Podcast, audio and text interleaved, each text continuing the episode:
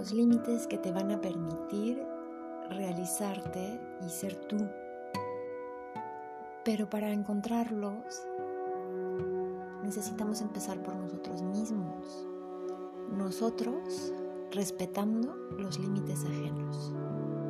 ¿De quiénes? De todos. De tus papás, tus hermanos, tus hijos, tu pareja, tu amante, tus jefes, tus subordinados, de todos, de cuanta persona te rodee. Y para lograr esto, puedes empezar por un ejercicio súper sencillo, que es quitarle el pronombre personal a tus frases. El pronombre mi, mi hijo, mis papás, mi novio, mi pareja, mi jefe, Quitarlo, quitarlo de la frase. Porque están contigo, muy cerca, los conoces muy bien, pero no son tuyos. Nadie, nadie es nuestro, nadie, ni nuestros hijos. Nadie. Vinieron a través de nosotros, pero no son nuestros. Son personas individuales. No te pertenecen. Tú veniste a través de tus papás, pero no les perteneces. Sobre todo esto, esto psicológicamente tiene un efecto liberador instantáneo. Entender que no les perteneces. Ámalos, ámalos mucho y déjalos amarte, pero cada uno en el espacio que sí le corresponde. Ni más ni menos. El pronombre posesivo, el mi, da derecho, porque falsamente te hace creer que es tuyo y te adjudica imaginariamente un poder que no deberías tener sobre otras personas. El mí genera apego, dependencia, genera ganas de controlar, porque es tuyo.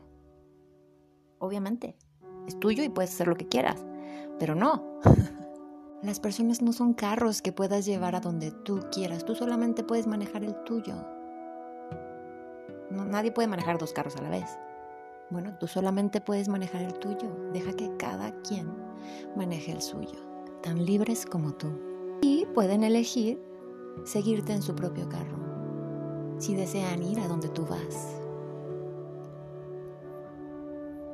Esto se llama respetar la individualidad y tenemos que aprender a respetar la individualidad de otros para que nos muestren hasta dónde llega la nuestra y lo veamos clarísimo.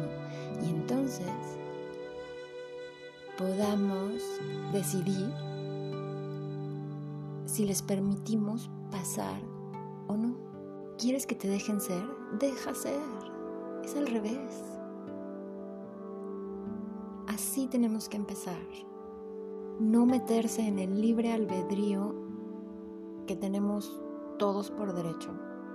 Meterse en el libre albedrío de nadie demuestra hasta dónde llega tu propio libre albedrío. Pero hay otra razón muy liberadora por la cual omitir el pronombre personal. Pero en este caso es el me, no el mí, el me. En el mundo al revés, herramientas para ser un dios en acción, te cuento sobre el uso del me, que va íntimamente ligado con la victimización. Con mucho amor, nos victimizan, nos victimizamos, pero tienes que saber que en realidad nadie nos hace nada. La gente hace, no nos hace. Pero quiero aclarar algo muy importante, que no estoy hablando de crímenes, nada que ver. Eso es otra historia, otro boleto y es muy fuerte, No tengo ninguna autoridad en ese sentido. Estoy hablando de la vida cotidiana, de la vida diaria, de lo que nos pasa todos los días. Al revés del mí. En el mí, tú tienes, tú puedes victimizar con mucho amor. Con mucho amor no nos damos cuenta, pero victimizamos. Y con el me, me gritó, me insultó, me trató mal. Eso, eso que es de todos los días. La gente grita, la gente insulta, la gente maltrata. No te grita, te insulta, te maltrata. Si tú le quitas el me, automáticamente ya no eres su víctima. Y eso te da poder porque te da opciones. Mientras permanezcas siendo víctima, no tienes opciones. Estás demasiado ocupado en autolamentarte.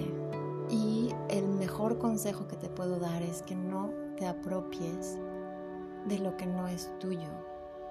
Gritó, insultó, maltrató, no me hizo, no me hizo. Con este ejercicio del pronombre personal, dejas vivir, dejas ser, para que sepas hasta dónde puedes ser tú y todos puedan ser en paz. Te invito a mi face. Regálame un like en arroba Moisés Basol. Basol con doble S y ve de bueno. Gracias, gracias por escucharme. Espero que estos consejos, que tú sabes si los tomas o no, es tu derecho. Ojalá te sirvan mucho.